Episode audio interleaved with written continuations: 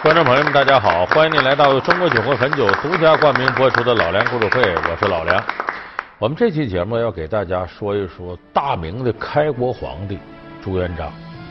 说为什么要提到这个朱元璋呢？中国历史上啊，有很多的农民起义。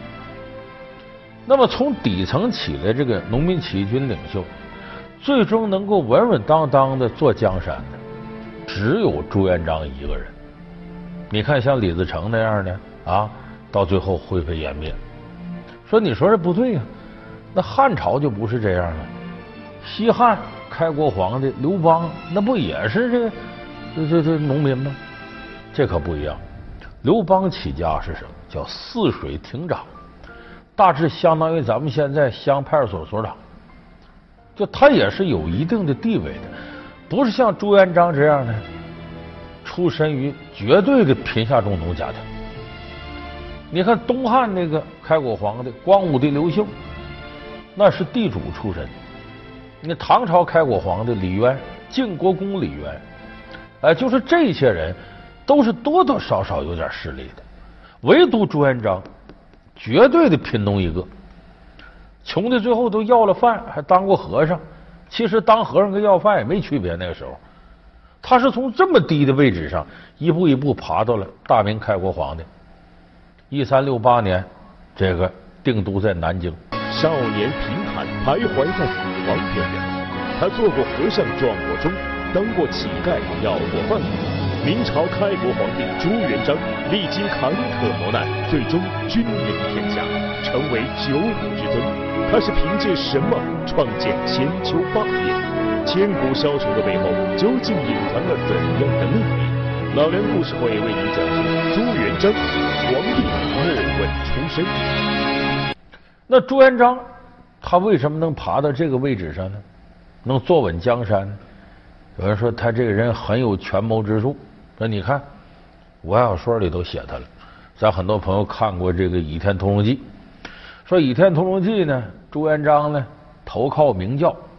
和他这些朋友，徐达呀、常遇春呐汤和呀、邓玉啊，有点傻了吧唧呢。张无忌，张无忌人不怎么精明，功夫高，又九阳神功，又乾坤大挪移的，而且有桃花运，又是赵敏又周芷若的，都漂亮女孩围他转。说这朱元璋，他后来成了明教教，也不怀疑他，他下了这个麻药，张无忌就就等于蒙汗药啊，张无忌就昏过去了。说这要害张无忌吗？不是，那他为什么还要搁蒙汗药呢？哎，把张无忌麻翻了，放到那屋，他算着时间。好，张无忌听的是万念俱灰，说朱元璋跟我交情不深也就罢了，他害我。徐达、常遇春跟我过命的交情啊，《倚天屠龙记》里写了，当年张无忌被玄冥二老打了一掌，身中寒毒，那是常遇春在这个长江口带着他。找叠谷义仙胡青牛给治病，过命的交情，这哥俩呀，说我这好个教主，教主我不干了。所以说朱元璋用这个办法把明教教主逼走张无忌，他弄到位置。当然，你再说这个，这这有的人都都听着都不信。如果一个人总使阴谋诡计，他不可能从那么低的位置爬到那么高位置。因为朱元璋这个人，历史相传是个有人格魅力的人，你就看他长相。咱那个教科书都有他那长相，挺长一张驴脸，颧骨特别高，脸上还净麻子，就要多寒碜有多寒碜。可是这么一个人，当初却极得人望。他是好朋友汤和推荐他参加亳州郭子兴的起义军，在郭子兴起义军一步一步干起来的，郭子兴很信任他，还把自己的干女儿嫁给他了。这干女儿谁呢？就是后来的大脚马皇后。那么朱元璋说有两下子人挺多，他能爬到这个位置上，更难得的是他出身低的不能再低了，而且可以说是他这个出身给了朱元璋提供很多磨练的机会。朱元璋是什么出身呢？他家呀是安徽凤阳一个贫农家庭，他爸爸叫朱五四。这个朱元璋出生的时候呢，家里已经有三个哥哥两个姐姐了。你看从哪一家开始？就从村东头开始收，第一家朱五四，怎么叫这怪名啊？还有更怪的呢，这朱五四啊，特别能下杂儿，一共下了七八个，从重一、重二、重三、重四，一直到重八。几口人呢？重一、重三、重四、重五、重六、重七，全都给饿死了，就剩下重二跟重八了。那会儿也不搞计划生育，无所谓。但是多个孩子，多添双筷子，这家里负担就更重。朱元璋一出生呢，说朱元璋这名好听啊，说他爸爸挺有文化，这名是后起的。他一出生呢，朱元璋 名字不是这名字，他爸爸给他起的叫朱重八，就重复的重，一二三四五六七八的八。三，朱重八，即位开元，赤封天下，众将听旨。就那个时候啊，你如果不做官啊，这个不读书，你没名字。那说那得有个名，怎么名？就大致是反正年岁了，或者说你出生日期。朱元璋是农历八月初八生的，所以叫朱八八。叫朱八八太难听，叫朱重八，这八重复一次，就这个意思。所以朱元璋在成为起义军领袖之前，一直叫朱重八。那么呢，从小跟着父母呢，呃，种地。他这家里头呢，原来开个豆腐店。但光这豆腐店养活不了家里人，也得是租地主的地种，所以日子过得非常苦。家里人口多，吃饭的也多。他按照这个轨迹你算呢，这朱元璋基本就得这经历了。出生了，小时候就放牛，给地主放牛种地。但是那个时候呢，社会变革很剧烈，把朱元璋原本设计好的这个生活线路就都给打乱了。因为呢，元朝末年呢。确实是对这个汉族人压榨的太狠了，民不聊生。这个政策呢，税收各方面非常重。李滚利，税反税合计是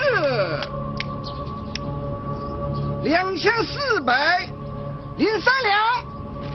大人，你就是把小人挂零碎卖了，也卖不出二两银子。来人呐！在在，经过搜教。怎么着？谷子？军爷，军爷，军爷，军爷，这不是谷子，这是道种啊！这是我们全家的性命啊！我我两个闺女饿死了，也舍不得吃它呀！军爷，要拿走它。我们全家就没命了，军爷。赵明，这是拿回事？快马走，军爷，我们逃走。而且老百姓一旦要是起来闹事那就严刑峻法。所以当时他家这日子就越过越困难，而且当地这地也薄，想有好收成也难。你看，咱公正的说，安徽历史上多次闹过饥荒，很多安徽人出去要饭。你包括你听那个安朱元璋老家凤阳。不有花鼓戏吗？经常唱“自从来了朱皇帝，十年倒有九年荒”。那确实是，就是当地这个土地很贫瘠。结果又赶上灾年，这老朱的日子过不下去了。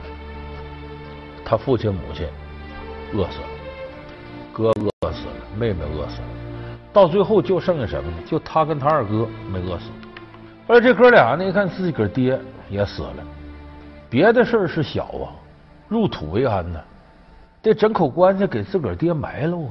哪有这钱呢？薄皮棺材都没钱，没办法，哥俩含着泪，扛着自个儿爹的尸首，葬哪儿啊？有不少看他可怜，大伙儿就是帮帮忙吧，整个草席子，卷吧卷吧，找个地方就给埋了。这咱家最后剩下一点稻种，老弟，你把做粥喝了吧。十三颗米粒儿。只有十三颗呀！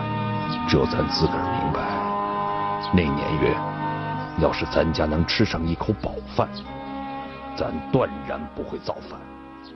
这就朱元璋出身，这会儿他叫朱重八。你想想，这日子困难到这个程度，给地主打长工也不行了。后来到荒年，时候地主说我用你还得管你饭呢，撵走了。朱元璋一看没办法了，干嘛去呢？出家吧，当和尚吧。娃儿，你叫什么？我叫朱重八。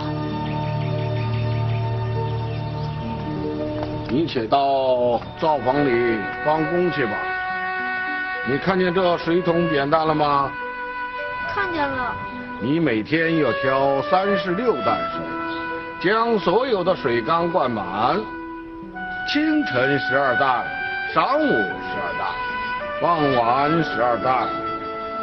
水缸已空了，开始吧。说怎么当和尚？那年月那和尚日子好过。庙里头有田产，还有香火钱，这钱要接多了，还能出去开当铺，和尚还能结婚，所以庙里和尚日子好过。朱元璋出家这地方呢，叫黄觉寺，这庙。说这和尚在里头，有的日子过得不错，也得有人伺候。那庙里毕竟得有人打扫啊，给佛像啊什么装点装点。哎，这朱重八进庙里干啥？就是打长工，就其实跟给地主扛活没什么区别，但是有唯一好处呢。庙里头还行，日子能过得下去，有人管他口饭吃，就饿不死。哎，这朱元璋当时觉得挺满足，我没饿死，有口饭吃。可是虽然说有口饭吃呢，这个荒年一点点就波及到庙里头。这庙里方丈一看说，这也不能庙里就管你们宝啊，你们得出去给我化缘去。求布施，阿弥陀佛。师傅。施主何事啊？我妻子已经死了，我很快也要死，求你为她诵经超度一番。不过我现在身无分文，只有来世相报了，行吗？阿弥陀。等等，你是什么人？敢以乱贼窃窃私语？在下是黄觉寺的游僧。请佛事求布施，他是逆党重犯，其实就是你自个儿养活你自个儿吧。说是化缘就要饭嘛。朱元璋就这么着离开黄觉寺，在外头叫游方，就各地的化斋讨饭。其实说是和尚，就是个乞丐，伸手跟人要。老梁故事会为您讲述朱元璋皇帝莫问出身。老梁故事会是由中国酒会汾酒独家冠名播出。说为什么历史说朱元璋当过乞丐，当过和尚？他当和尚跟当乞丐那这也没区别。这个要饭呢，太难了，一扇一扇门你不得敲吗？你向人要你就低人一等，都抬着脸，手伸着，这日子难过。人家给你也像给哈巴狗似的，可怜你一口；不给你打骂你出去，更是颜面扫地。但是这个过程它锻炼人，你敲开这扇门。你不知道你面对的是人对你好对你坏，是羞辱一通啊，还是通过牺牲面子换来一点很可怜的饭呢？所以这个时候你就得考量我怎么办。赵传那首歌，我是一只小小鸟，记着有句歌词吧，叫做“生命的尊严和生存的压力哪个更重要？”世界是如此的小，我们注定无处可逃。当我唱出人情冷暖，当你决定为了你的理想燃烧，生活的压力与生命的尊严，哪一个重要？古往今来，人都面临着问题，只不过这时候朱元璋这朱重八面临的情况比较极端，所以这个过程对他是很大的考验。所以朱元璋回到庙里头呢，决定我再安分守己，混口饭吃吧。这个时候他没有心思。要起义，为什么呢？这个大元的王法，哪朝王法都对起义那是严格禁止的，抓住就杀头。就虽然那个时候全国大概有几百处起义军了，朱元璋没动那心思。为什么呢？他很谨慎。这个但凡雄才大略的人，考虑问题，你记住，都不是莽夫。未虑胜先虑败，我没考虑赢呢，我得先想输怎么办？他一定是很谨慎的考量。那么后来是什么原因让他走上这条道的？前面我说他好朋友汤和推荐他投亳州郭子兴投起义军，他这个好朋友汤和给他写了封信，他俩是一块儿大的，关系很好。汤和说：“你呀，投奔我来吧，我在郭子兴这我成了千户长了，就带上千人。你在这也等死，你就不死也吃不上喝不上，跟猪狗有区别吗？你跟我这一通闹腾，说不定荣华富贵就咱哥俩的了。你来吧，哥呀！哎，无论贵贱，咱们一日兄弟，终生是兄弟。嗯，说的对，好。春风哥，来，你也说。唐河，咱仨。好嘞。谁是大哥啊？当然你是大哥。兄弟间，是不是应该肝胆义气重于天，对吧？应该上下有规矩，对吧？刚才还说呢，一日为大哥，终身为大哥，对吧？呃，当然。起来，是。你们哥俩，要不然就把我给杀了，要不然就得认我为大哥。首席这座，就得他妈我来坐。他到了郭子兴那会儿呢，干的也不错。后来郭子兴都怀疑他，因为啥？他势力一天天做大了。别看是他干女婿，也怀疑他。这会儿朱元璋就立定志向，我得单独干。为啥？他发现郭子兴这人不仅心胸狭窄，还跟那几伙起义军领袖互相之间闹矛盾，好内讧，跟着这样人绝长不了。所以朱元璋从那时候开始就决定，我要脱离出来单干。但是他当时下了很大功，他没有马上走，他先培养自己的人，比方说需打败张士诚。歼灭方国珍，最后得了大名天下。而这个时候，朱元璋改了名了。他原来朱重八为什么叫朱元璋？这个“璋”字，王字旁搁一个文章的“章”，是当什么讲呢？一种很锋利的玉器。你记住，王字旁基本都是指玉。这个玉器带尖儿，很锋利。朱元璋为什么叫朱元俩字前头？就是诛灭元朝。姓朱。看这辈子，你就从头开始了。开始乃为元，你是块好料啊。张者，乃千年美玉，故为元璋。字国瑞，乃国家祥瑞。你看如何呀？朱元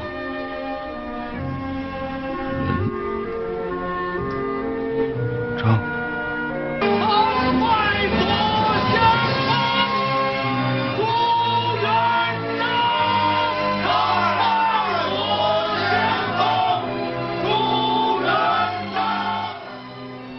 所以这个时候，朱元璋才真正走上了起义的道路。所以你今天咱们把朱元璋这个起家这过程你看看，为什么他原来那么底层的人，最后能干这么大事儿？第一个他自己一直啊有这算计，他不是莽夫，所作所为都深思熟虑。第二个确实是逼上梁山，那个时代就把他推到那儿了，就他要不这么干他就得死，所以他才这么干。结果越干这路子越走越宽，最后连运气带他能力把他推到这个位置上。所以，就是古往今来，所有成事的人，没有一个人是光靠运气能成的，都是不经历风雨哪能见彩虹。前面罪遭的越大，后边可能成就越大。只要你遭罪，你还不死，这就我们说的大难不死，必有后福。但问题，你得勇敢的去迎接这个大难。好，感谢你收看这期老梁故事会。老梁故事会是由中国酒魂汾酒独家冠名播出。我们下期节目再见。